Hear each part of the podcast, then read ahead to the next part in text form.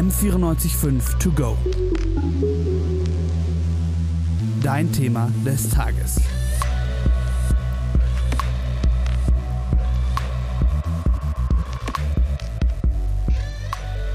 Im Sommer sorgte die SPD-Bundestagsabgeordnete Bela Bach für großes Aufsehen. Sie machte die sexuelle Belästigung von einigen männlichen Kollegen im Bundestag öffentlich. Das prominenteste Beispiel ist sicherlich das von Monika Lewinsky in den 90ern und dem damaligen US-Präsidenten Bill Clinton. Allerdings sind die Fälle, die ich gerade genannt habe, keine isolierten Fälle, die jetzt nur in der Promi-Welt vorkommen. Wir, ich, Finn Wittmann, und ich, Steffi Haas, sprechen heute über sexuelle Belästigung am Arbeitsplatz. Dass das ein heftiges Thema ist, steht außer Frage. Leider ist es immer noch Teil unserer Gesellschaft und muss deshalb angesprochen und diskutiert werden. Dafür finden wir es gerade auch ein öffentliches Format der richtige Ort. Deswegen kommt aber zu Beginn eine wichtige Triggerwarnung. Wir thematisieren in dieser Podcast-Folge unter anderem sexuelle Gewalt und sexuelle Übergriffe. Falls euch das belasten sollte, hört euch diesen Podcast also vielleicht lieber nicht alleine an. Im Jahr 2017, Ende 2017, Steffi, weiß ich nicht, ob du es dich noch, ob du dich noch so gut erinnern kannst, aber sicherlich ähm, hat gerade das mit dem Hashtag MeToo angefangen. Ja, ich erinnere Und mich. Das war so ein Auslöser nochmal, um sexuelle Belästigung bekannt zu machen oder ähm, dass für Frauen, insbesondere für Frauen, sich ja, damit an die Öffentlichkeit zu gehen, dass, dass sie in der Vergangenheit belästigt wurden. Das kann sein, in manchen Fällen lag das auch schon Jahrzehnte zurück. Ähm, da kann man jetzt sagen dazu, was man will, ob das jetzt dann der richtige Zeitpunkt ist, zehn Jahrzehnte später zu machen oder nicht.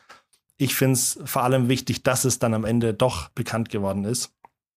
Gerade Alyssa Milano, die war da Wortführerin damals mit den, mit den Tweets und ähm, ermutigte andere Frauen dazu. Und gerade so das prominenteste Beispiel, glaube ich, war dann Harvey Weinstein, den sie dann ähm, im Zuge dessen zu Recht erwischt hat, ähm, wo es einfach bekannt wurde, was er sich ähm, über die Jahre geleistet hat in Hollywood. Es gab so eine Art Schweigekartell, wo keiner sich wirklich ähm, gegen ihn stellen wollte, einfach weil er so einflussreich und groß und bekannt war ähm, als Hollywood-Produzent. Aber im Prinzip wussten alle, was er da macht. Und es ging von sexueller Belästigung bis hin zur Vergewaltigung. Ja, da gab es ja doch auch diesen sehr prominenten Fall mit Rose McGowan, der auch sehr öffentlich darüber gesprochen hat, aber wegen eines, ja, wegen einer rechtlichen Erklärung, die sie unterschrieben hatte, er nie seinen Namen nennen durfte.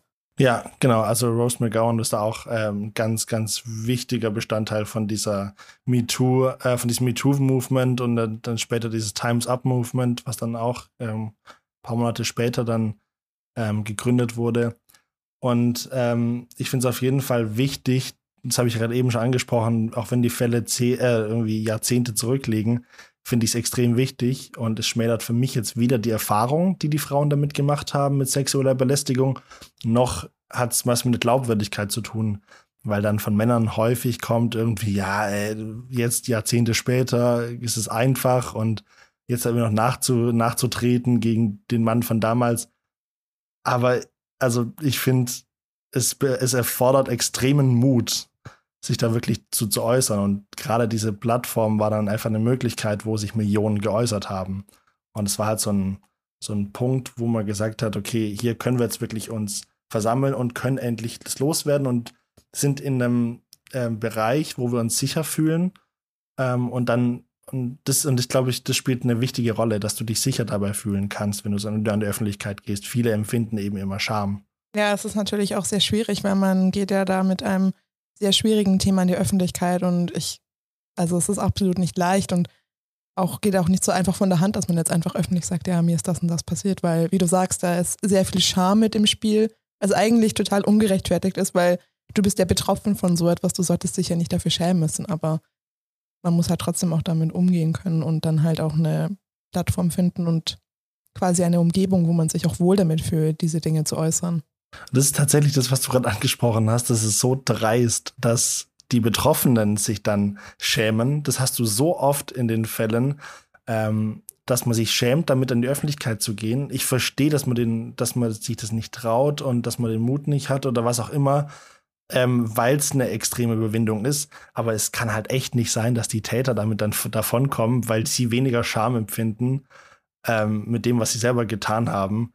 Und das, das finde ich einfach, das sollte auf jeden Fall in der Gesellschaft aufgearbeitet werden, dass man Opfern von solchen Fällen einfach wirklich erstmal ähm, Glauben schenkt und dann aber auch sie, sie ernst nimmt und dann schaut, was man tun kann und nicht dann erstmal irgendwie verurteilen. Und ich glaube, das hat viel damit zu tun, dass sich Leute nicht trauen oder viele Frauen sich nicht trauen, weil sie sofort das Gefühl haben, sie werden angegriffen, auch von der Gesellschaft, nicht ernst genommen. Und dann kommen andere Sachen auch irgendwie ans Tageslicht, was in der Vergangenheit passiert ist, was mit dem Fall überhaupt nichts zu tun hat, wo irgendwo versucht wird, die Kredibilität zunichte zu machen von dieser Frau. Und das hast du in der USA häufig gehabt, deswegen fand ich es ganz spannend, dass dann in Amerika viele Politikerinnen dann im Zuge der, des MeToo-Movement dann auch versucht haben, im Kongress Möglichkeiten vorzustellen, ähm, wo es für andere Politikerinnen auch einfacher gemacht wird, ähm, sexuelle Belästigung zu melden. Aber in, in Deutschland war, war ein Fall davon halt dann Bela Bach, wie ich es angesprochen habe, die das dann halt auch im Bundestag gemacht hat.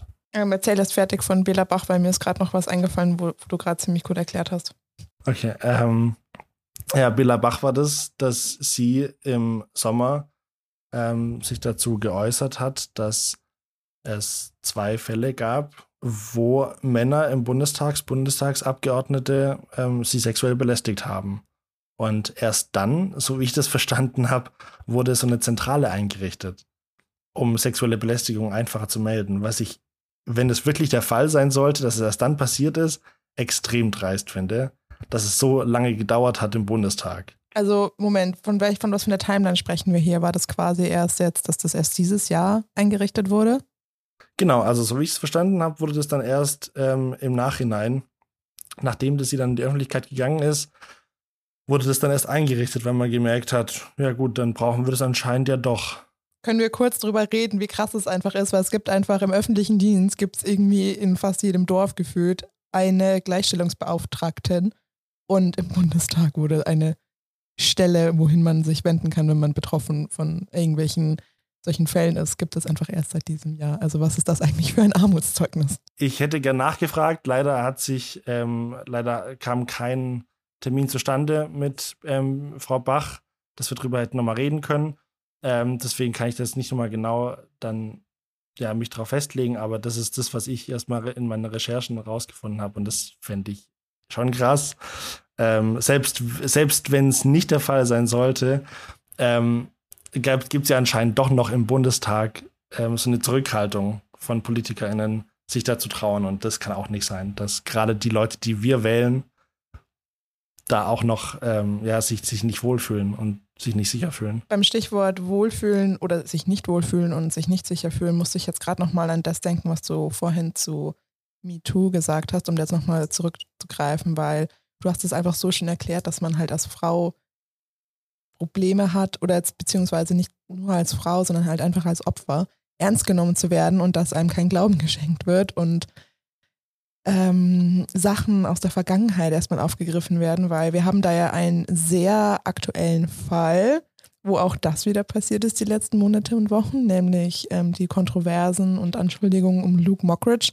Und das ist natürlich auch, also zeigt einfach genau wieder das, da war eine Frau, die hat auch gar nicht mal so direkt im Licht der Öffentlichkeit darüber gesprochen, was ihr passiert ist. Und sie wurde einfach, wurde einfach wieder mal ihre Glaubwürdigkeit in Frage gestellt und darüber gesprochen, so, ja, aber damals hat sie diese und diese Dinge getan und überhaupt kann man dem Ganzen überhaupt glauben. Und das zeigt einfach, also dieses Beispiel zeigt einfach, wie schwierig es ist, offen drüber zu sprechen, wenn du betroffen bist von so einem Fall, weil du von außen direkt einfach angegriffen wirst, ohne dass es überhaupt etwas mit den Sachen, die du sagst, zu tun hat. Ja, ähm, ich finde es auch krass, wenn du in, in dem Zug und einfach mal schaust, äh, bei einer Umfrage von 2019 äh, unter 1500 Personen ähm, kam raus, dass 13 Prozent der Frauen von sexueller Belästigung am Arbeitsplatz betroffen waren und 5 Prozent der Männer. Ähm, also scheint es da ja schon irgendwie ähm, deutlich mehr Frauen zu sein, die davon betroffen sind. Es ist natürlich ja. auch einfach, also es ist natürlich wahnsinnig fragwürdig, dass solche Fälle überhaupt auftreten. Und wir sehen, also wir sehen jetzt auch anhand dieser Statistik, dass natürlich mehr Männer, äh, mehr Frauen, dass mehr Frauen als Männer betroffen sind. Aber schockierend ist natürlich, dass überhaupt so ein Anteil an Leuten betroffen ist davon, weil ich meine, das, wir sind ja am, also wir sind am Arbeitsplatz, warum sollte man sich überhaupt so verhalten? Das ist halt auch das, was ich daran sehr unverständlich fühle, äh, was ich daran nicht so wirklich verstehen kann. Aber andererseits bewegt man sich natürlich auch teilweise in Gefügen, wo Menschen bewusst oder auch unbewusst ihre Machtposition ausnutzen können und auch wollen. Und man ist natürlich auch nicht immer in der Position, sich direkt zu wehren.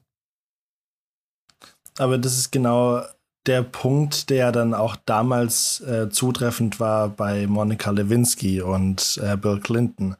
Auch wenn sie am Anfang gesagt hat, ähm, es war im Einverständnis. Die Frage ist immer, wie, wie einvernehmend ist so eine Beziehung zwischen Boss und Angestellter? In dem Fall ähm, der wichtigste Mensch so, oder der einflussreichste Mensch auf der ganzen Welt. Das spielt nochmal eine ganz andere Rolle. Aber man hat es ja auch dann auf, im, im kleineren Rahmen in der Firma. Ja, also ich könnte jetzt auch nicht unbedingt zu Bill Clinton Nein sagen, wenn der irgendwie ein Angebot macht. Also nicht, dass ich da jetzt irgendwas machen würde, aber wenn der Präsident deines Landes, ja. wenn der Präsident der USA halt dir irgendwie Avance macht, dann bist du halt auch als Praktikantin oder auch Praktikant oder wie auch immer, bist du einfach, glaube ich, jetzt nicht so direkt in der Position, Nein zu sagen. Also und genau das ist ja das Krasse daran, ähm, dass auch wenn es sich erstmal anfühlt, als hey, da entsteht was zwischen uns und da könnte was sein, trotzdem ist der Punkt immer noch, ähm, dass das Machtgefälle einfach so unterschiedlich ist. Und dass es dann schwierig rauszufiltern ist, tatsächlich, sind es jetzt Gefühle, die ich habe, romantischer Art? Ähm, oder sind es jetzt irgendwie die Angst vor irgendwas, also die Angst vor, er könnte es dann, er könnte nachtragend sein, ähm, wenn ich jetzt nicht Ja sage. Deswegen habe ich auch gerade so gelacht oder du ja auch, weil ähm, er es erstmal echt absurd ist, dann irgendwie erstmal natürlich ein verheirateter Mann, ähm, der in der Öffentlichkeit steht, wo es jeder weiß, der dann die Avancen macht, wo du erstmal wahrscheinlich komplett überfordert bist und zweitens, ich weiß, wie alt war sie? 21 Jahre alt. Ja, du bist einfach zu jung. Also du bist einfach in dem Alter, du bist nicht wirklich so in der Lage, solche Entscheidungen zu treffen, weil Nein. wenn ein Mann die Avancen macht, der, weiß ich nicht, 20, 30, 40, 50 Jahre älter ist, da ist einfach allein mental besteht so ein wahnsinniger Unterschied. Und gerade wenn du, also wenn du Praktikantin im Weißen Haus bist oder wenn du Praktikantin in einer Firma bist oder in irgendeinem Medienkonzern oder was auch immer, und wenn dir dann der Big, wenn dir dann der Big Boss vom Laden ähm, Avancen macht, dann sagst du natürlich nicht nein, weil es könnte ja, oder redest darüber, dass das passiert ist, weil es könnte dir doch einfach zukünftige Karriereschritte verwehren, wenn die Person geprellt ist und dir halt in Zukunft, du, dir halt eben nicht mehr hilft, einen Job zu finden und nicht mehr hilft, irgendwie befördert zu werden oder irgendwelche Positionen oder Projekte zu bekommen. Das könnte halt wirklich dauerhafte Konsequenzen für die eigene Karriere haben. Und da sind wir wieder an dem Punkt, das Gefühl von, die Schuld wird dem Opfer zugeschoben. Das Gefühl von, sie muss sich rechtfertigen und sie ähm, muss erstmal erklären, warum hat sie es denn gemacht. Aber selten wird in unserer Gesellschaft immer noch darüber diskutiert, wie denn der Chef das machen kann, wie denn der Präsident das machen kann, sondern es wird dann über die Frau geredet. Ja, also der, hatte, war verheiratet, wie kann sie nur? Ähm, und das ist das, Kranke daran. Ja, die Frau ist dann halt der Homewrecker. So, die, genau. die Person, die es kaputt gemacht hat. Das kann ich immer noch nicht so richtig begreifen, dass unsere Gesellschaft anscheinend so funktioniert, aber sie funktioniert anscheinend so noch, leider, ähm, dass erstmal wirklich die Betroffene erstmal irgendwie zur Rechenschaft gezogen wird oder erstmal befragt wird, ohne dass irgendwie dann, ja, von dem anderen, dem es ausgeht, der in der Machtposition über ihr steht, dass der irgendwie was ja auch ganz oft vorkommt, ist, dass der Frau ja auch oder der Frau ja nachgesagt wird, ach ja, sie übertreibt ja, das war ja gar nichts und da ist ja gar nichts wirklich passiert. Aber das ist, also das ist natürlich von Person zu Person unabhängig und nur weil man selbst sexuelle Belästigung nicht als solch empfindet, heißt das nicht, dass es für eine andere Person nicht das genau, nicht das genau ist. Aber das ist natürlich ein schwieriges Feld, wie man da genaue Grenzen ziehen kann. Und weil wir selber natürlich jetzt absolut keine Experten auf dem Gebiet sind, haben wir uns Experten gesucht. Eine davon ist, äh, ist Bettina Messinger. Sie ist Landesfrauenbeauftragte bei der Gewerkschaft Verdi und dort zuständig für das Thema Frauen und Gleichstellung. Sie berät unter anderem Betriebsräte und betreibt Sensibilisierung für das Thema Belästigung. Und sie hat uns dann erklärt, was genau eigentlich sexuelle Belästigung ist. Es gibt keine exakte Definition äh, von sexueller Belästigung am Arbeitsplatz, weil es hängt immer damit ab, was die Personen selbst eben, wie die Personen selbst das empfinden. Also ob die betroffene Person selbst kann nur entscheiden, ob über der eigene Grenze hinweg sozusagen agiert worden ist oder ob für sie das noch in Ordnung ist. Das kann nämlich sehr unterschiedlich sein. Das können zum Beispiel zweideutige Bemerkungen sein über das Äußere oder sexistische Witze oder zum Beispiel, dass pornografisches Material vorgezeigt wird oder eben natürlich auch zu unerwünschten Körperkontakten. Und warum das natürlich von der persönlichen Betroffenheit äh, abhängt, ist, glaube ich, nachvollziehbar, weil Menschen natürlich da unterschiedlich drauf reagieren und auch unterschiedliche Grenzen haben. Ja, Finn, wie siehst du das? Ist das etwas, wo, wo du sagen würdest, da hast du selber schon mal auch Erfahrungen dahingehend gemacht? Also erstmal wollte ich noch kurz sagen, dass ich, dass ich die Definition, ähm, die Bettina Messinger da, ähm, ja, oder ähm, das, was sie, die Umschreibung, die sie da formuliert, ähm, finde ich sehr zutreffend. Das ist tatsächlich ein schwer, sehr schwieriges Thema auch da irgendwie anzugehen, weil es eben wirklich äh, sehr subjektiv ist.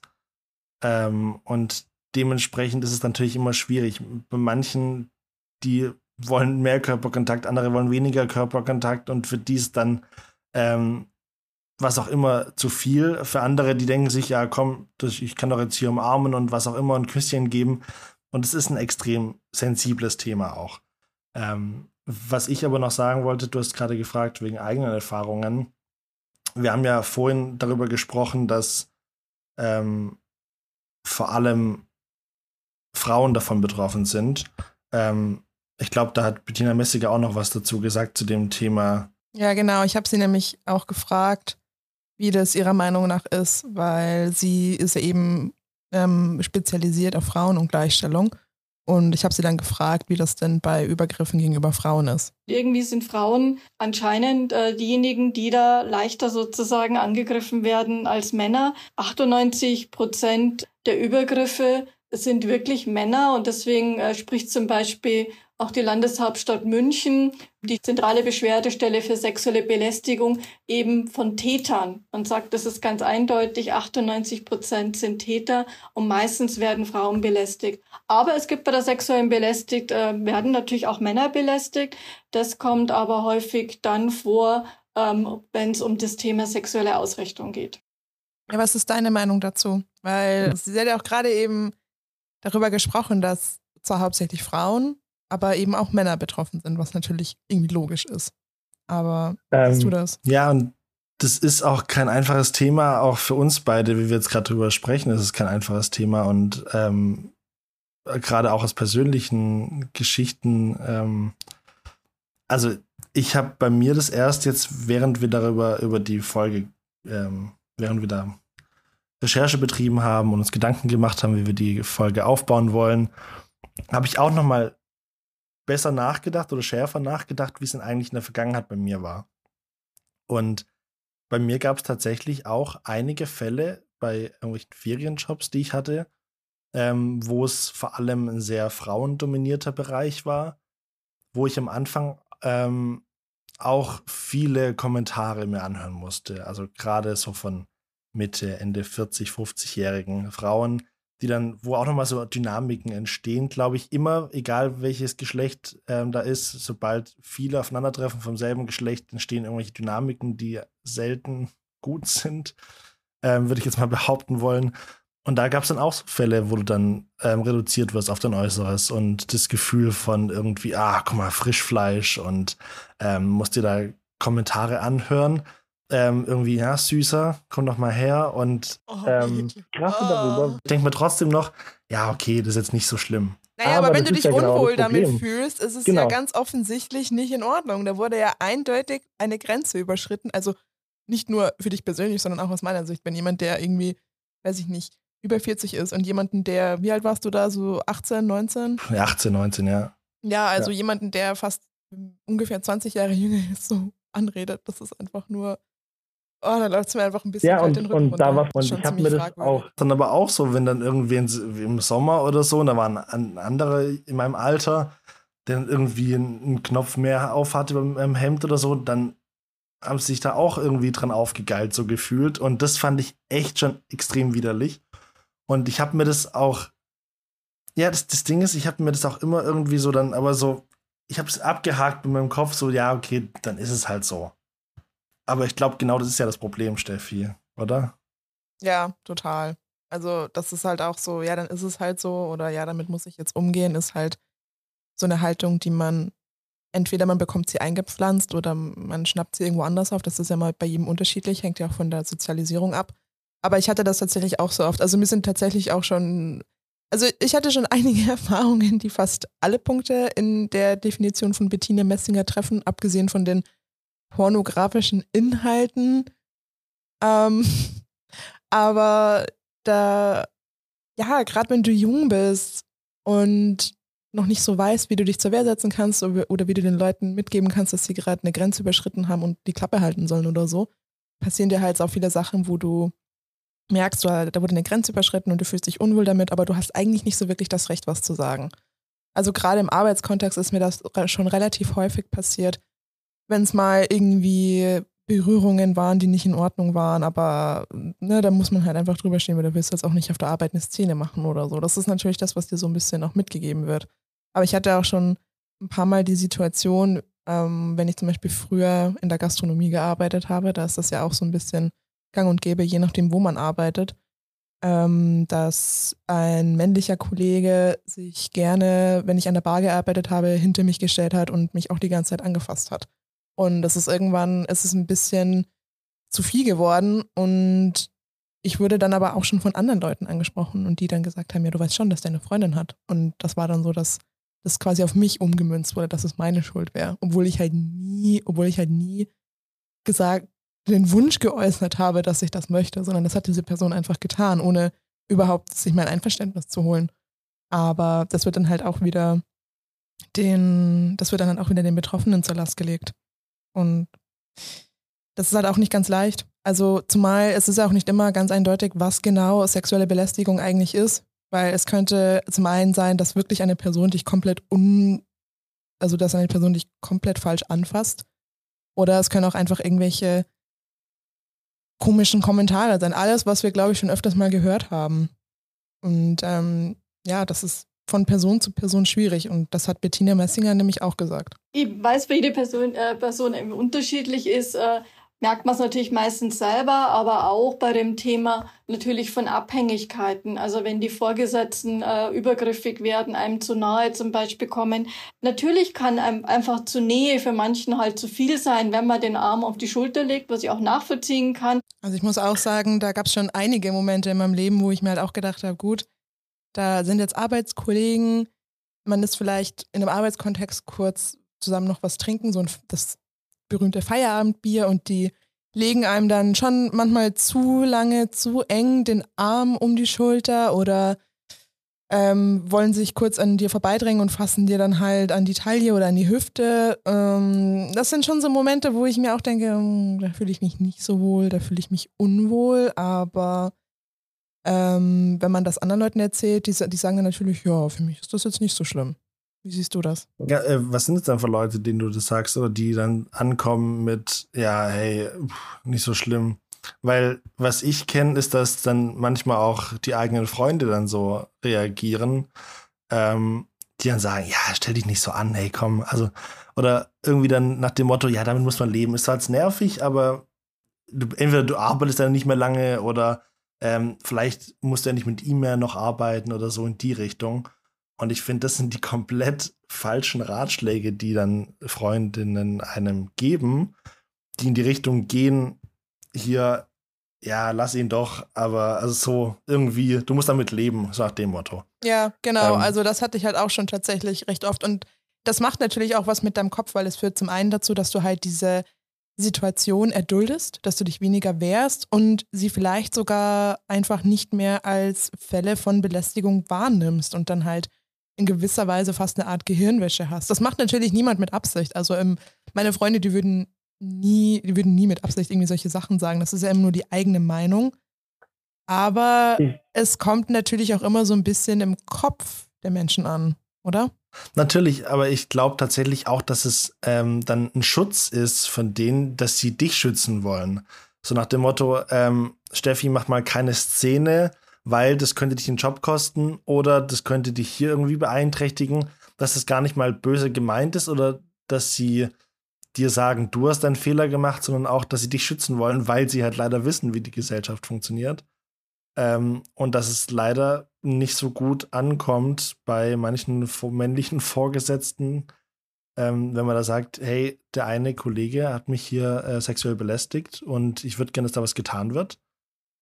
Ja. Und ich weiß nicht, manchmal ändert es dann nicht wirklich. Ähm, aber ich finde es krass, du hast gerade über die Gastro gesprochen, ja. Dass, also, dass da ja solche Sachen vorkommen, das ist auch bekannt. Also, das, das sind bekannte Dinge, wo man so weiß, da finden solche Sachen statt. Es gibt so Bereiche, aber irgendwie duldet es oder duldet doch jeder so. Ja, jeder ist so. halt so, wird halt gesagt, ne?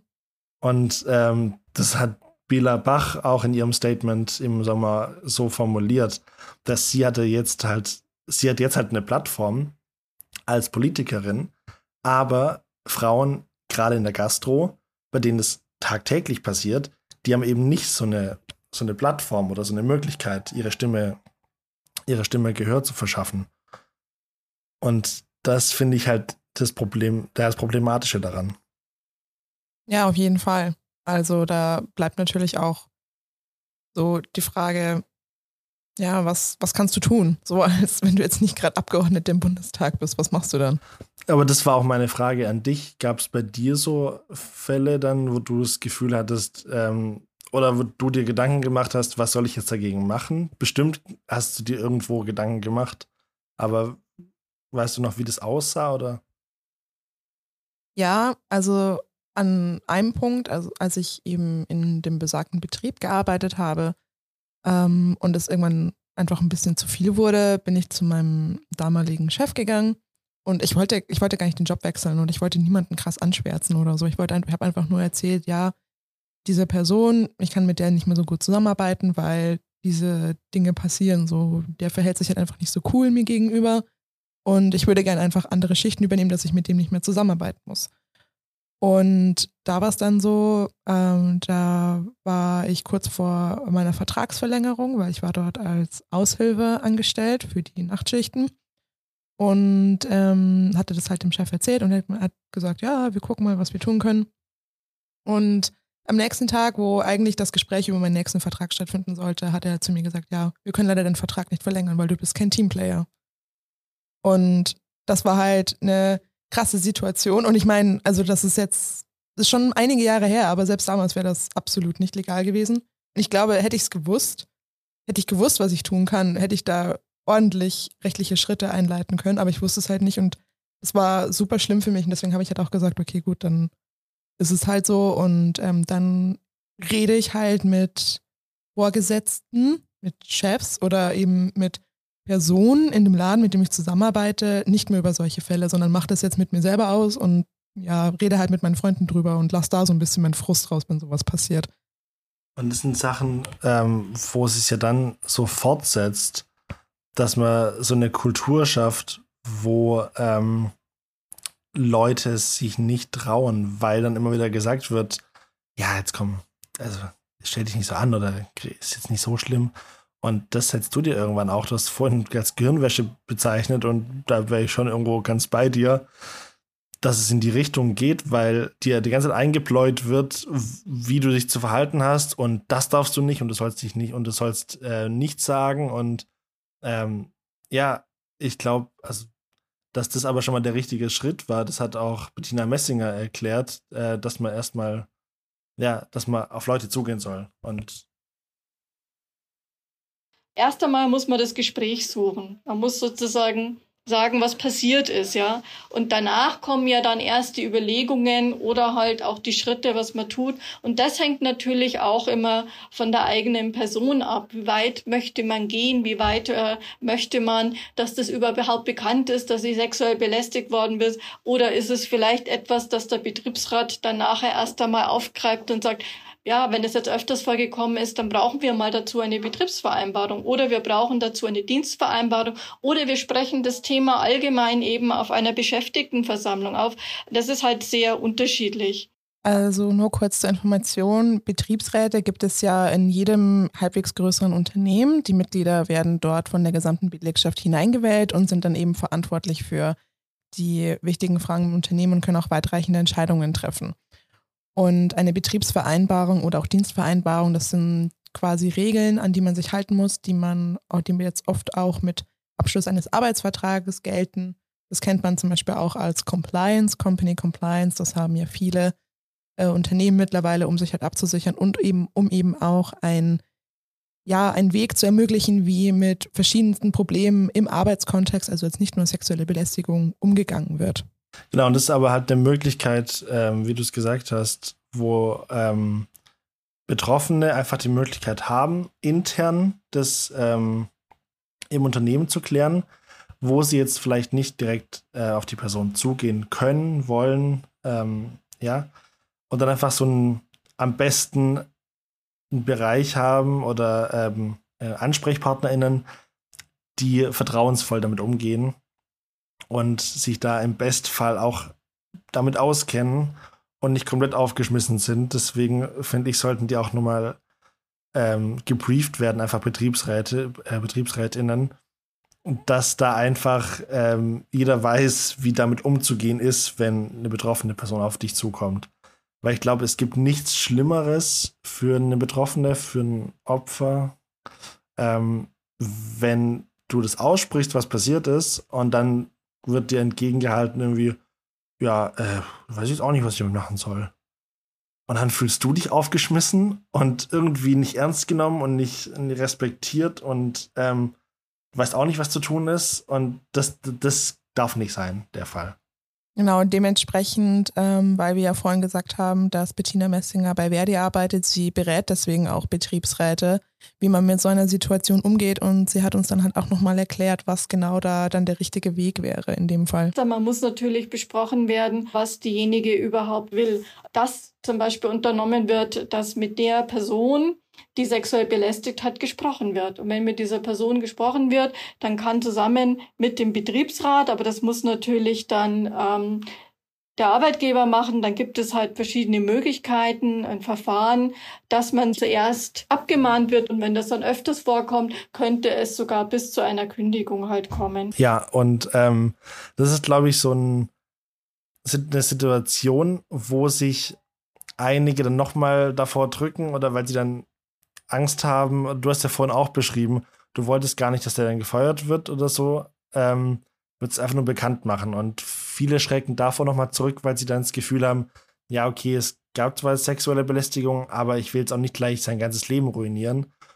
Und da ist es wichtig, einfach nochmal zu sagen, dass es nicht an der betroffenen Person ist, ähm, da dann irgendwie Rücksicht zu nehmen. Weil dir wurde Unrecht getan und dann ähm, musst du nicht nochmal drauf schauen, ah, wie kann ich jetzt das so äh, regeln, dass er zwar trotzdem irgendwie Ärger bekommt, in Anführungszeichen, oder dass der da zur Rechenschaft gezogen wird und gleichzeitig aber auch seinen Job behält. Und da bin ich komplett der Meinung, ich weiß nicht, wie du das siehst, Steffi, dass man als betroffene Person da eigentlich dann nicht mehr drauf achten sollte. Das liegt dann in anderen Händen.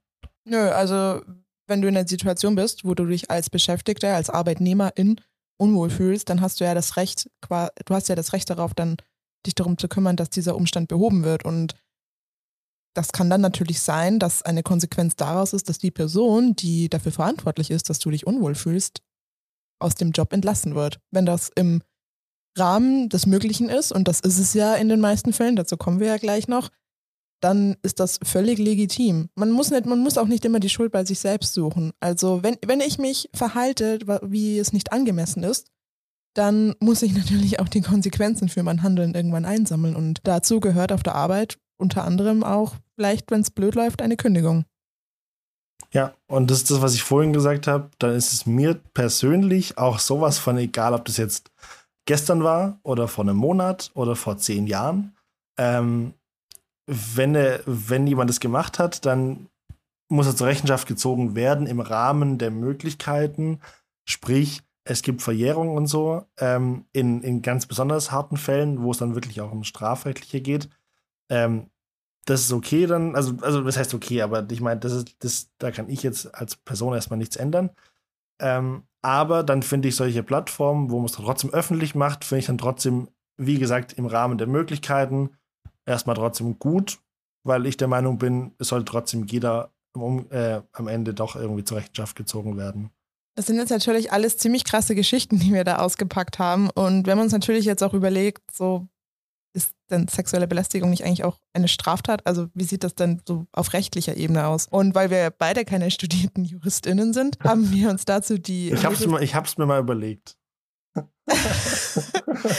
äh, dein, dein Engagement in allen Ehren finde ich nämlich nicht, weil ich mir gedacht habe, dafür gibt es auch Fachleute. Dafür haben wir uns die Hilfe von Professor Richard Giesen der LMU München geholt. Er ist am Zentrum für Arbeitsbeziehungen und Arbeitsrecht und war selbst auch früher als Anwalt für Arbeitsrecht tätig. Ja, es gibt den Straftat der sexuellen Belästigung nach 184i StGB, also Strafgesetzbuch, wird bestraft und dann wird es etwas konkret, wer eine andere Person in sexuell bestimmter Weise körperlich berührt und dadurch belästigt, der wird nach dieser Vorschrift mit bis zu zwei Jahren oder mit Geldstrafe bestraft.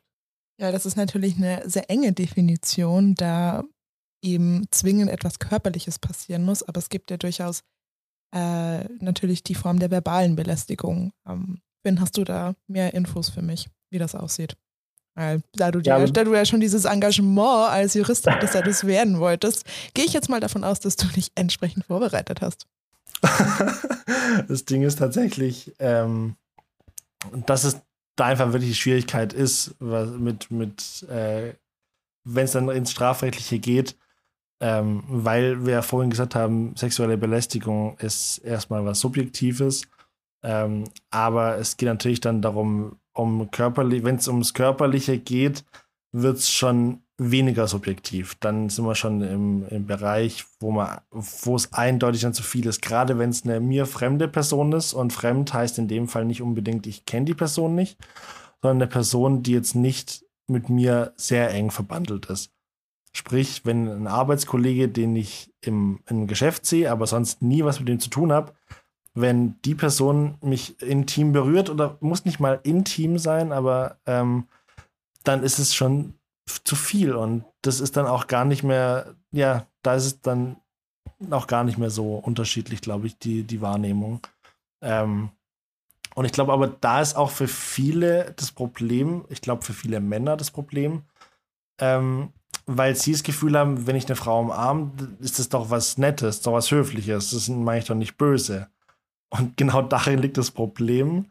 Diese, diese Wahrnehmung von den Leuten, die's, von denen es ausgeht, von den Tätern, ähm, dass sie selbst immer das Gefühl haben, ja, jetzt muss man ja, darf man gar nichts mehr und man muss sich so verändern hier in dieser Gesellschaft und ähm, das sind zwei Paar Stiefel. Also jemanden Kompliment machen oder jemanden ähm, die Hand reichen oder umarmen, wenn die Person es erlaubt oder sogar einwilligt oder selbst initiiert, ist es was ganz anderes, als wenn ich irgendwie an die Person selber herantrete und sie einfach von hinten umarme. Ja, also ich muss dazu auch ganz ehrlich sagen, ähm, all diese Dinge passieren mir natürlich regelmäßig und es passiert auch regelmäßig, dass jemand mich umarmt, mir die Hand gibt oder mir ein Kompliment macht oder so, ohne dass ich mich total unwohl fühle. Weil es gibt auch einfach Dinge wie Stil und Eloquenz und man denkt auch manchmal drüber nach, was man sagt. Und es ist auch schon vorgekommen, dass männliche Freunde oder Kollegen zu mir gesagt haben, oh, hey, ich habe dich da gerade angefasst, war das okay? Oder ähm, ich habe gerade dir dieses Kompliment gemacht, ich hoffe, das war jetzt nicht zu übergriffig oder so. Das ist auch etwas, was man tun kann. Du kannst einfach auch eine Person fragen, hey, war das, was ich gerade getan habe, irgendwie too much? War das zu viel? Hast du dich damit unwohl gefühlt? Und dann kann man natürlich auch so ein bisschen die eigene Wahrnehmung anpassen, weil wenn du sagst, oh, jetzt muss man immer aufpassen, man darf gar nichts mehr sagen. Das signalisiert natürlich auch so ein bisschen, oh, ich habe keinen Bock, mich zu verändern. So, ich habe keine Lust, irgendwie meine Äußerung anzupassen. Es gab tatsächlich nach dem MeToo-Movement gab es so einen Pence-Effekt. Der, der, bezieht sich auf den ehemaligen Vize von Trump, den Mike Pence, der dann ja mal gesagt hat, er befindet sich irgendwie gar nicht mehr mit Frauen alleine im Raum, wenn seine Frau nicht anwesend ist. Und dann haben auch einige Männer gesagt, das Gefühl haben sie auch, weil sie entweder Angst haben dann davor, dass sie dann nachher Probleme bekommen und ich glaube, da muss man einfach schauen, dass man so ein, so ein Mittelding findet zwischen den Männern, die behaupten, oh, man dafür gar nichts mehr und nichts mehr ist erlaubt.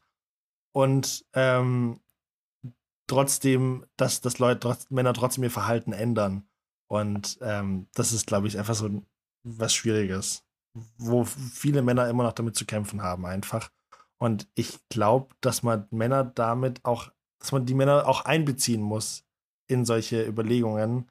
Überlegungen meine ich jetzt in, in Lösungsvorschläge.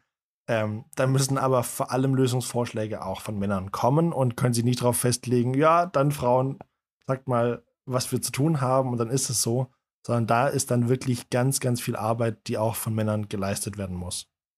Ja, jetzt wo wir gerade auch darüber geredet haben, dass man natürlich das äh, so, ich will nicht sagen Verhaltensregeln, aber dass man halt einfach in Kommunikation miteinander darüber sprechen muss, wie man sich halt einander gegenüber einander verhält, ohne ja, halt übergriffig zu werden. Ähm, da ist es natürlich auch so, im Arbeitskontext kann man das ja jetzt nicht komplett den mündlichen Vereinbarungen überlassen, auch wenn das, wie ich mir von Juristen sagen haben lassen, eine, eine Art Vertrag ist. Aber das ist wahrscheinlich wieder ein anderes Thema. Der, dafür hat nämlich auch unser Gesetzgeber ein quasi Leitfaden, wenn man so will, entwickeln lassen. Finn, weißt du da mehr dazu? Das allgemeine Gleichheitsgesetz, nehme ich mal an. Ja, genau. Ja, äh, da, da geht es darum, dass sexuelle Belästigung wird da gleichgesetzt mit unerwünschtem sexuellen bestimmtem Handeln. Das heißt, es sind Berührungen, das können Kommentare sein ähm, oder dass man pornografische Inhalte zeigt. Oder, und das ist uns allen bekannt, dass die Würde einer Person verletzt wird, zum Beispiel durch Einschüchterung. Und ähm, das ist dann, das muss sowas von ernst genommen werden. Und dann sind wir wie gesagt, schon im rechtlichen Bereich und ähm, dann wird es dann auch ernster, was es mit dem, ja, mit dem Täter-Opfer ähm, Gefälle zu tun hat. Da gibt es natürlich nochmal einen Unterschied zum Strafgesetzbuch, weil wir haben ja vorhin darüber geredet, ob sexuelle Belästigung eine Straftat ist und da gibt es ja explizit diese körperliche Komponente. Die Definition, die du jetzt aus dem AGG äh, mir genannt hast, ist natürlich wesentlich weiter. Und wir wollten dann halt auch wissen, so wenn man ne, so eine etwas weitere Definition hat, wie was für ein was für ein Zweck hat dann was für einen Zweck hat diese weitere Definition dann, wenn es um sexuelle Belästigung am Arbeitsplatz geht? Also im Prinzip geht es darum, die unerwünschten sexuell bestimmten Verhaltensweisen zu sanktionieren. Das heißt, wir haben im Arbeitsrecht eine weite Definition.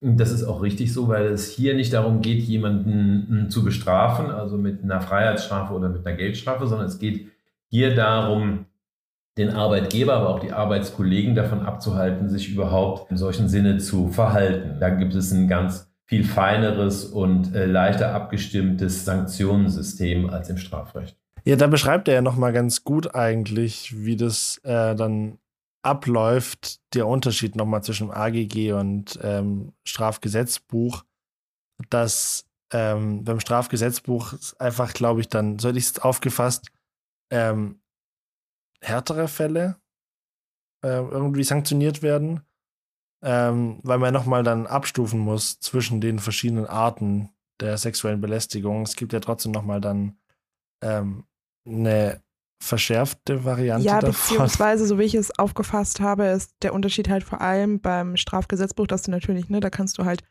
schon härtere Strafen verhängen. Also, so wie Professor Giesen am Anfang gesagt hat, kann es ja auch tatsächlich bis zu zwei Jahren Freiheitsstrafe geben. Ähm, und wenn wir jetzt aufs AGG schauen, da geht es dann vor allem ums Arbeitsrecht, wo eben die ja auch gekündigt werden kann aufgrund dessen. Und da scheint ja vor allem, gerade weil die Definition hier weiter ist, hat man natürlich dann auch gesagt, okay, aber da können wir jetzt halt eben nicht so harte Strafen verhängen wir jetzt beim Strafrecht. Das schien so ein bisschen der Punkt dabei gewesen zu sein. Ich glaube aber, dass es auch so ist, weil Firmen das gerne immer auch intern klären, äh, bevor sie dann extern ähm, das dann mit einem Gericht aushandeln, was da passiert ist. Deswegen glaube ich, kommt das AGG den Unternehmen zugute. Ich glaube, ich glaube, also, dass es irgendwie auch in deren Interesse ist, dass, ähm, dass da, dass sie da ihre eigenen Möglichkeiten haben zu handeln ähm, und dass es jetzt ins Strafrechtliche geht.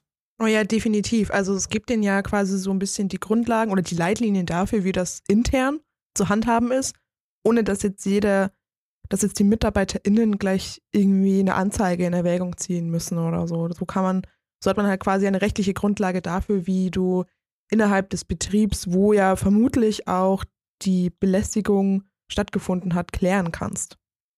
Genau, also dieses interne Klären ist, glaube ich, immer erstmal so im Interesse, dass man erstmal das so ein bisschen unter sich hält und vielleicht auch nicht die Öffentlichkeit mit einbezieht, weil das würde ja wieder dem Firmenimage schaden. Und wie wir wissen, wollen das Firmen eher nicht. Ähm, ich glaube aber, dass ich finde es ganz gut, was du gerade beschrieben hast mit diesen Leitlinien, weil es ja doch oftmals so vorkommt, dass Einzelpersonen, die in Führungspositionen sind, nicht ganz wissen, wie sie damit umgehen sollen mit sexueller Belästigung, weil sie es entweder selber noch nicht erfahren haben oder noch nicht in solchen Fällen, mit in solchen Fällen was zu tun hatten. Oder häufig, und das finde ich immer noch ein Armutszeugnis, dass es nicht passiert, dass man einfach kein Training in diesem Bereich hatte. Und dementsprechend ist es eine gute Möglichkeit für solche Leute, die sich damit nicht auseinandergesetzt haben, nochmal anhand so einer Leitlinien ähm, wie dem AGG nochmal zu schauen, okay, was kann, was bleibt mir eigentlich übrig jetzt oder wie kann ich damit jetzt umgehen als, als Vorgesetzter? Ja, und das gibt es eben auch unterschiedliche Möglichkeiten, wie wir jetzt als Betroffene vorgehen können. Wenn wir jetzt nochmal zurückdenken an vorhin, als ich eben geschildert habe, was bei einem meiner alten Jobs passiert ist, da hätte ich tatsächlich ganz viele andere Möglichkeiten gehabt, die mir damals halt nicht bewusst waren, weil ich war jung und hatte keine Ahnung, wie der Hase läuft, so ungefähr. wie es uns allen eben so geht. Ähm, man wird ja auch nicht unbedingt immer drüber informiert. Also das gehört natürlich auch dazu, ähm, dass Betriebe eben die Sorgfaltspflicht ihren MitarbeiterInnen gegenüber haben, dass sie sie halt auch über ihre Rechte aufklären. Und wie das jetzt mit dem allgemeinen Gleichstellungsgesetz aussieht und welche Möglichkeiten wir als ArbeitnehmerInnen hätten, das hat uns Professor Giesen auch nochmal erklärt. Ja, das Gesetz sieht unterschiedliche Möglichkeiten vor. Also zu Beginn steht das berühmte Beschwerderecht. Beschwerden sind oft fruchtlos. Aber dann geht es halt weiter mit dem hm, Leistungsverweigerungsrecht und mit dem möglichen Anspruch auf Entschädigung und Schadensersatz. Und ähm, das ist auch der Weg, den man dann äh, zu gehen hat. Der Arbeitgeber, der wird sich für diese Sache interessieren müssen. Okay, Steffi, aber was ist jetzt Leistungsverweigerungsrecht? Kannst du mir das erklären? Ja, also da habe ich natürlich auch direkt mal die Ohren gespitzt, weil ich mir dachte, hm, Leistungsverweigerungsrecht, das klingt doch richtig gut. Ähm, ja, da habe ich nämlich auch nochmal sehr pointiert bei Professor Giesen nachgefragt, weil ich mir dachte, das klingt schon ziemlich krass. Und er hat uns das dann auch erklärt. Das ist eine etwas seltenere Regelung im AGG. Da heißt es im Gesetz, wenn der Arbeitgeber keine oder offensichtlich ungeeignete Maßnahmen zur Unterbindung der Belästigung ergreift, dann kann der äh, Arbeitnehmer seine Arbeitskraft zurückhalten. Also wenn Sie jetzt einen Beschäftigten haben, der belästigt wird und der teilt das möglicherweise mit oder erklärt, dass es eine Situation äh, gäbe, die sich vermeiden ließe, der Arbeitgeber tut nichts dagegen, dann kann der zu Hause bleiben, dann geht er nicht zur Arbeit. Ich glaube, dass das sehr selten vorkommt, aber ich glaube, dass es sehr wertvoll ist, dass es im Gesetz steht. Also Finn, sprich, das nächste Mal, wenn uns irgendwie jemand, äh, wenn es dazu kommt, dass wir uns auf der Arbeit unwohl fühlen und der Betrieb nichts dagegen unternimmt, dann können wir einfach sagen, ja, man hat dagegen jetzt nichts unternommen und ähm, dann habe ich das Recht, nicht zur Arbeit zu gehen und zu Hause zu bleiben. Ja, das hört sich ja erstmal ganz, ganz nett an, eigentlich, so nach dem Motto, du hast bezahlt und ähm, rechtlich ist es erlaubt, dass du jetzt dann auch nicht zur Arbeit kommst. Ich finde es trotzdem krass, dass es sowas gibt oder geben muss. Also, dass oder? Ja, also was heißt geben muss? Also ich finde es natürlich auch krass. Ich finde es krass, dass wir uns überhaupt mit dem Thema auseinandersetzen müssen. Geben muss meine ich im Sinne von, ja, also ich, ich meine, dass es, ähm, dass es erst so weit kommen muss, das meine ich so. Ach so, dass es quasi so weit kommen muss, dass dein Betrieb nichts tut und dein letztes Mittel quasi ist, ja, wenn ihr nichts tut und wenn ihr mir nicht helft, dann mache ich von meinem Leistungsverweigerungsrecht Gebrauch? Genau, also dass du all das aufgelistet hast und, ähm, und ähm, ja, berichtet hast, was dir passiert ist und trotzdem nichts geschieht. Das finde ich so heftig. Sodass du dann wirklich zu diesem letzten oder vorletzten, vorvorletzten Mittel erstmal greifen musst. Aber in diesem Sinne erstmal das letzte. Finde ich schon heftig. Ja, ich stimme dir zu. Es ist, auf, es ist auf jeden Fall ziemlich heftig, vor allem wenn du halt überlegst. Es ist ja, also in den meisten Fällen ist es ja nicht so, dass die Person keine Lust mehr hat zu arbeiten und sagt so, jo, ihr könnt mich jetzt mal alle, ich mache jetzt Urlaub hier. Ähm, sondern es ist ja tatsächlich auch so, dass du dich an deine, an deine, also es ist ja tatsächlich so, dass du dich an deinen Chef oder Chefin oder an bestimmte Stellen, jetzt weiß ich nicht, beispielsweise den Betriebsrat wendest, weil das Arbeitsumfeld für dich einfach so nicht mehr tragbar ist, weil du halt auf der Arbeit bist und da passiert halt ständig irgendwas, was dich, wo du dich super unwohl fühlst und dann erfahren zu müssen, dass nichts getan wird, ist einfach ein wahnsinnig, wahnsinnig schlechtes Gefühl, weil du dir selber halt auch also ich, also aus eigener Erfahrung kann ich sagen, man fühlt sich halt natürlich auch ein bisschen mh, mm, im Stich gelassen. Also ich kann mir, ich kann mir vorstellen, dass andere Betroffene sich halt auch so alleingelassen damit fühlen, weil der Betrieb durch das Nichtstun bei so einer Sache dir quasi signalisiert, ja, das ist uns gerade egal. Es ist uns gerade egal, was dir passiert und es ist uns da gerade egal, wie du dich fühlst. Oder die Person, die eben der der oder die Täterin ist, ist in dem Fall wichtiger. Ja, und also das, darum geht es ja. Also ich weiß nicht, wie viel Zeit verbringt man im Jahr beim, im, in der Firma dann vom Arbeitgeber. Schon sehr, sehr, sehr viele Stunden. Und ähm, das ist ja ein wichtiger Bestandteil dann wirklich einfach auch am Tag. Und wenn du dich nicht sicher fühlen kannst in diesem Umfeld, also ich glaube, die meisten sind mehr im Geschäft, als dass sie dann zu Hause sind tatsächlich, was Stundenanzahl angeht.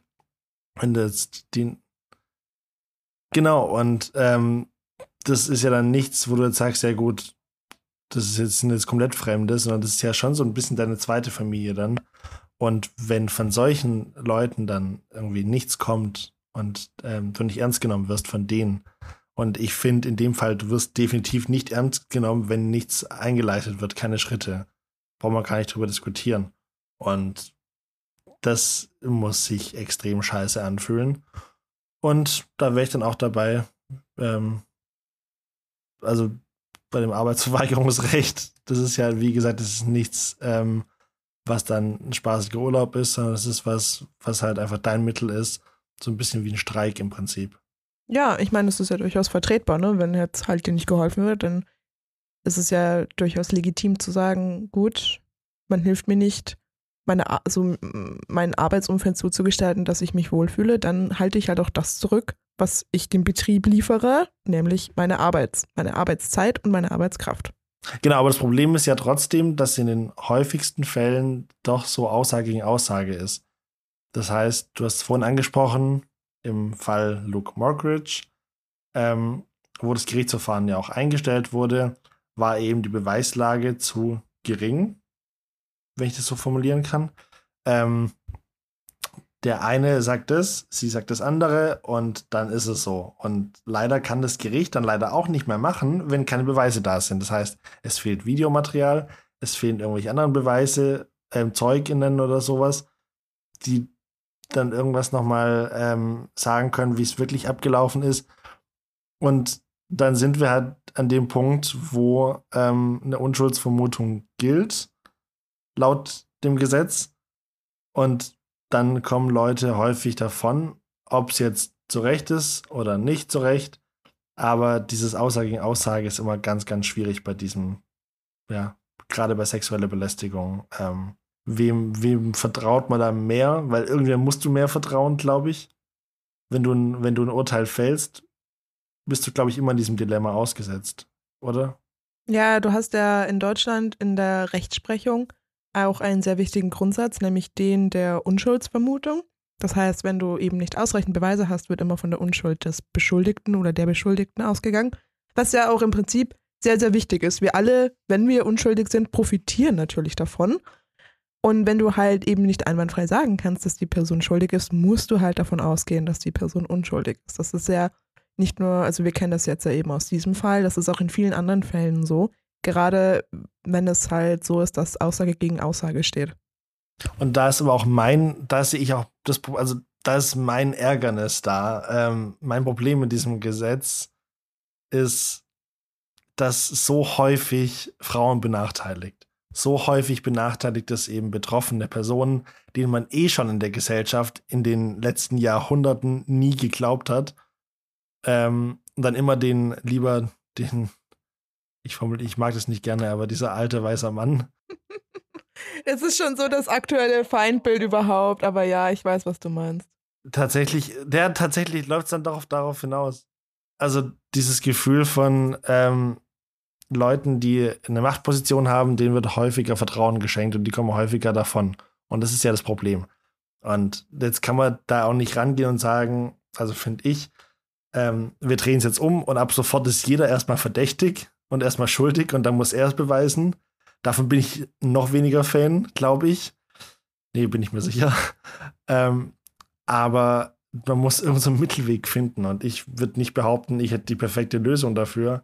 Aber ich glaube, wir sollten das irgendwie in dem Gerecht, äh, im, im Recht so festhalten, dass man ähm, betroffenen Personen wirklich nochmal ein Stück mehr Glauben schenkt als ähm, den ähm, ja, angezeigten Personen. Definitiv, weil so ist es ja momentan vor allem so, du als Betroffener bist ja eigentlich auch immer in der Bringschuld und du als Betroffener oder als Opfer musst dich ja immer rechtfertigen und musst immer erklären und musst immer dafür kämpfen, dass man dir Glauben schenkt. Und wir sehen es ja so, so häufig, dass wenn gerade Frauen öffentlich darüber sprechen, was ihnen passiert ist. Wir hatten es jetzt ja schon mehrmals angesprochen bei MeToo zum Beispiel. Dann ist es ganz oft so, dass du dich halt rechtfertigen musst oder du halt sagen musst, so, ja, wieso sollte man dir überhaupt glauben? Wer sagt, dass du nicht irgendwie diese Beschuldigung gefaked hast? Wer sagt, dass du überhaupt die Wahrheit sagst mit deinen Anschuldigungen? Und das ist einfach so eine wahnsinnige Mauer, die auf dich zukommt, wenn du eines Übergriffs oder der Belästigung Opfer wurdest, weil erstmal sehr, sehr viel gegen dich steht. Und das ist halt wahnsinnig schwierig und macht es dann eben noch schwieriger, darüber zu sprechen, weil es ja auch in gewisser Form eine, ich sag mal, Abschreckungswirkung auf andere hat. Und so hat das ja quasi ähm, Rückwirkungen wie der Stein, den man ins Wasser wirft. Ein Ripple-Effekt quasi. Natürlich. Und ich glaube, um da nochmal Werbung zu machen für unseren Medienethik-Podcast, äh, äh, da ging es ja um Jörg Kachelmann. Und natürlich hast du immer Fälle, wo Betroffene ähm, auch Fälle ähm, erfinden und Sachen, die nicht stimmen, sagen.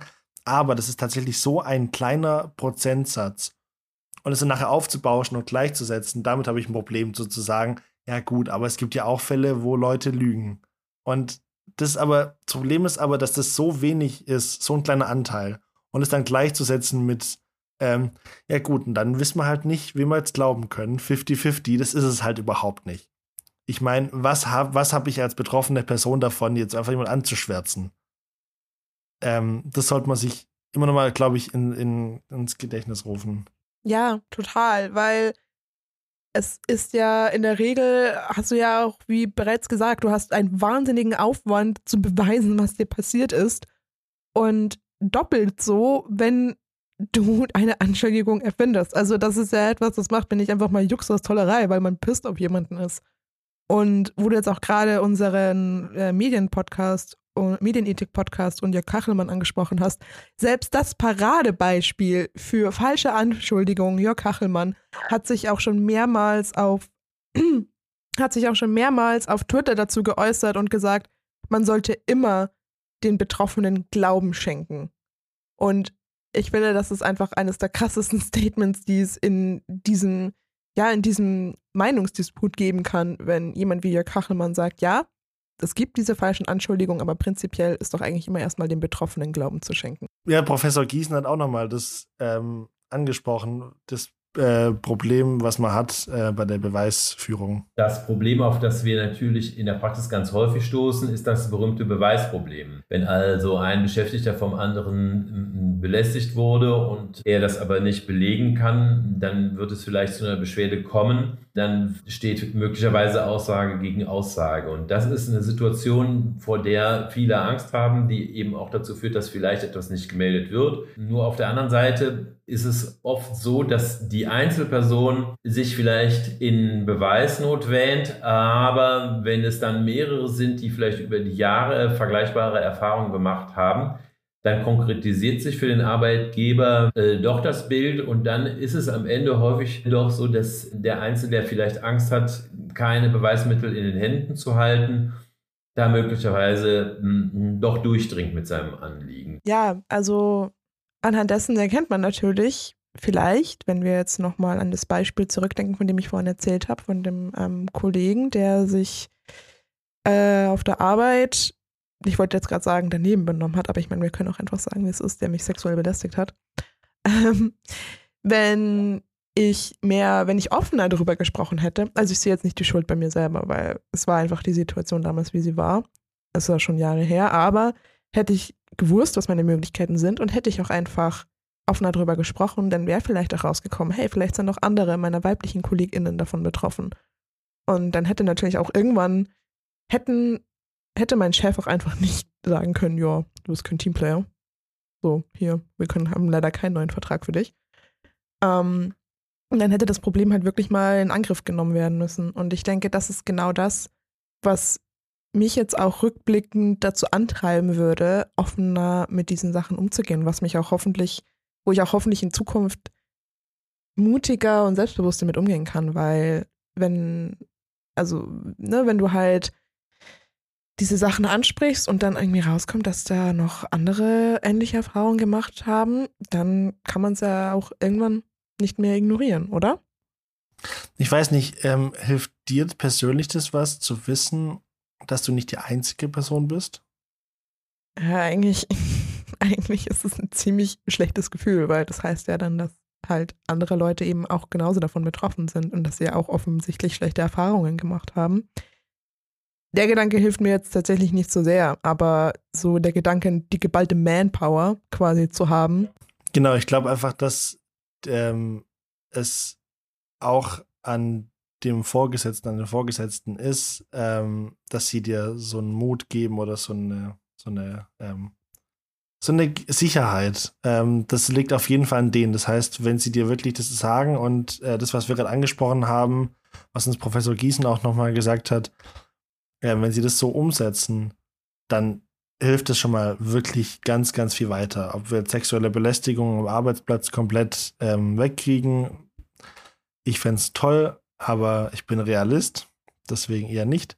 Andererseits finde ich es dann aber wichtig zu sagen, okay, was können, wie können wir aber damit umgehen? Und da finde ich es wichtig, dass wir dann von mir aus, was heißt von mir aus, ähm, dass man es vielleicht nicht ganz wegkriegt, sexuelle Belästigung, aber wenn es passiert, dann richtig damit umgehen soll und ähm, den äh, Betroffenen wirklich so viel Sicherheit geben sollte, wie nur möglich, dass, wenn es passiert ist, sie dann zumindest das Gefühl haben, okay, jetzt werden sie in Schutz genommen. Und ähm, Bestfall passiert gar nicht. Zweiter Bestfall, man gibt den die nötige Ernsthaftigkeit und den Respekt.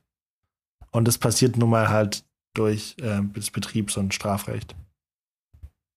Da muss ich auch hinzufügen, dass ich seitdem, weil wie gesagt, das ist jetzt schon einige Jahre her, auch andere Vorgesetzte, also Chefs und Chef, also Chefs und Chefinnen, ähm, hatte, die sehr viel aufgeschlossener waren und auch sehr viel proaktiver waren, die zu mir hergekommen sind und gesagt haben, hey, ähm, wenn da irgendwas ist, wenn sich irgendjemand so dir gegenüber verhält, dann sag mir Bescheid und dann können wir da irgendwie eine Lösung finden.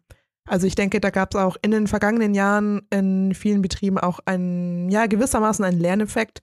Kann, ich kann jetzt natürlich nur von meinen eigenen Erfahrungen aussprechen, aber ähm, von dem, was ich mitbekommen habe, hat da durchaus so eine gewisse Zeitenwende eingesetzt. Ich habe dann zu guter Letzt noch Professor Giesen gefragt, wie denn die Rechtsprechung aussieht, ob es denn jetzt auch mit dem AGG auch in den letzten Jahren wegweisende Urteile gab, an, die, an denen man sich eben orientieren kann. Ich habe hier einen Fall vor mir liegen des Bundesarbeitsgerichts, da hat sich jemand umgezogen. Es kam eine ihm noch unbekannte Kollegin ähm, in das Zimmer und äh, er hat dann während des sich Umziehens die Dame an der Brust berührt. Und dann geht es später um die Frage, ob jetzt diese Kündigung rechtmäßig ist oder nicht. Das ist eigentlich ein ganz interessanter Beispielsfall, in dem das Bundesarbeitsgericht den Instanzgerichten, die solche Kündigungen halten, auch noch den Rücken gestärkt hat und tatsächlich deutlich gemacht hat, auch das äußerste Mittel der fristlosen Kündigung kann einmal zulässig sein in solchen Fällen. Wie man einfach so dreist sein kann, wie in dem Fall jetzt der Mann, der dann, ähm, ich glaube, du hast es beschrieben mir mal, ähm, was die Ausrede war. Willst kannst du nochmal erwähnen? Ja, der Mann in diesem Fall hat sich damit ähm, verteidigt oder erklärt, ich weiß jetzt nicht, ob das eine Verteidigung war, hat sich auf jeden Fall damit erklärt, dass er wohl einen Blackout hatte. Und dann in, innerhalb dieses Blackouts ist, sind ihm wohl alle Sinne entfallen und er hat die Frau in der Umkleide eben beim Umziehen dann angefasst an der Brust. Ähm, ja, ähm, aber der Fall zeigt natürlich für mich auch ein bisschen, weil das war ja ein Fall, um gegen diese Kündigung vorzugehen. Diese Person wurde ja gekündigt aufgrund ihres äh, Fehlverhaltens, aufgrund der sexuellen Belästigung an einer weiblichen Mitarbeiterin. Und das suggeriert er in gewisser Weise für mich, dass, ähm, also das zeigt, dass, dass dieses Vorgehen zeigt ja, dass diese Person, diese weibliche Mitarbeiterin, alle Wege genutzt hat, die ihr zur Verfügung standen, die dann gesagt hat, so, das war sexuelle Belästigung, ich gehe dagegen vor, ich sage das bei meinem Arbeitgeber, der dann entsprechend gehandelt hat und den Täter, der die Frau sexuell belästigt hat, gekündigt hat. Und das zeigt auch so ein bisschen, dass äh, sie eben die Wege genutzt hat, die zur Verfügung standen. Also zum Beispiel das, was der, was Mitarbeiter nach ähm, dem Allgemeinen Gleichbehandlungsgesetz, also Beschwerderecht oder Recht auf Entschädigung oder Schadensersatz oder im schlimmsten Fall das Leistungsverweigerungsrecht zusteht. Genau, aber das ist ja das, glaube ich, ähm, ich weiß halt nicht, ob man das immer von jedem verlangen kann. Ich finde es ganz cool hier im Podcast, wenn wir das so aufarbeiten könnten, im Sinne von hier, das ist zu tun dann macht es jeder so. Ähm, aber ich glaube, da sind wir beide, ich habe es vorhin schon gesagt, Realistinnen genug, um zu wissen, dass es leider nicht so funktioniert. Ich fände es fast, ich fände es unglaublich cool, wenn es wirklich so geht ähm, weil das der optimale Ablauf sein sollte. Und trotzdem ist es einfach immer noch, werden immer noch zu viele Hürden gesetzt, ähm, für, also aus meiner Perspektive. Ähm, einfach, ich glaube, das liegt, viel liegt einfach noch wirklich in der Gesellschaft und das braucht wahrscheinlich leider seine Zeit, ähm, dass in den Köpfen das irgendwie so ein Umdenken geschieht, dass da einfach wirklich mehr getan wird noch. Aber ich finde es schon mal sehr gut und es ist ein guter Anfang, dass man Anlaufstellen hat. Definitiv. Also es erfordert ja auch wahnsinnig viel Energie, gegen so etwas vorzugehen. Und das ist auch, wie du schon sagst, etwas, was man jetzt nicht von jedem verlangen kann. Und das würden wir auch nie einfach so verlangen, weil man muss den Mut haben, sich zu äußern. Man muss vor allem wissen, was kann ich tun jetzt mit Hören dieses Podcasts habt ihr alle hoffentlich so eine grobe Idee, was ihr tun könnt, falls euch das passieren sollte oder falls ihr jemanden kennt, dem so etwas widerfahren ist. Aber letztendlich, wir sind halt alle auch noch Menschen und keine Superhelden und können halt auch nicht einfach alle möglichen Hürden einfach so überwinden. Es ist auch in Ordnung, wenn man sich dabei helfen lässt, diese Hürden zu überwinden, sei es von Freunden oder Familie falls es jetzt so ist, dass euch in dieser Situation Freunde oder Familie oder auch andere KollegInnen nicht direkt weiterhelfen können, haben wir noch ein paar Adressen für euch rausgesucht. Einmal das Hilfetelefon Gewalt gegen Frauen, die erreicht ihr unter der Nummer 08116 016. Oder die Antidiskriminierungsstelle des Bundes 0800 546 5465 oder auf deren Webseite antidiskriminierungsstelle.de oder die zentrale Beschwerdestelle in München, die 089 233 26449. Aber die sind auch nochmal alle in der Beschreibung verlinkt. Da könnt ihr euch dann auch gerne selbst informieren. Ich hoffe, dass wir äh, nochmal so ein bisschen dazu beigetragen haben, für das Thema zu sensibilisieren und nochmal das aufzuarbeiten, ähm, weil es einfach wirklich ein Thema ist, was in der Gesellschaft stattfindet. Und damit muss man auch offen umgehen und kann nicht solche Sachen einfach, solche Themen beiseite schieben und das Gefühl haben, ach was, wir schauen nur die guten Dinge an. Man muss auch offen damit konfrontiert werden, finde ich, dass es die Realität ist. Und ich glaube, erst wenn man es anspricht, dann kann man auch was dagegen tun. Und da hoffen wir, dass wir da jetzt schon mal einen guten Beitrag dazu geleistet haben.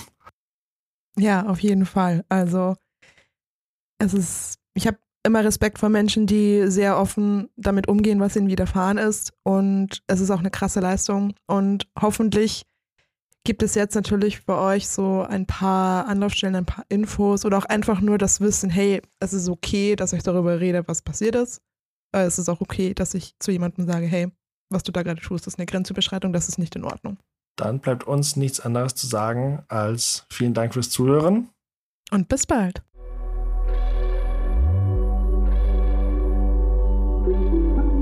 M945 to go.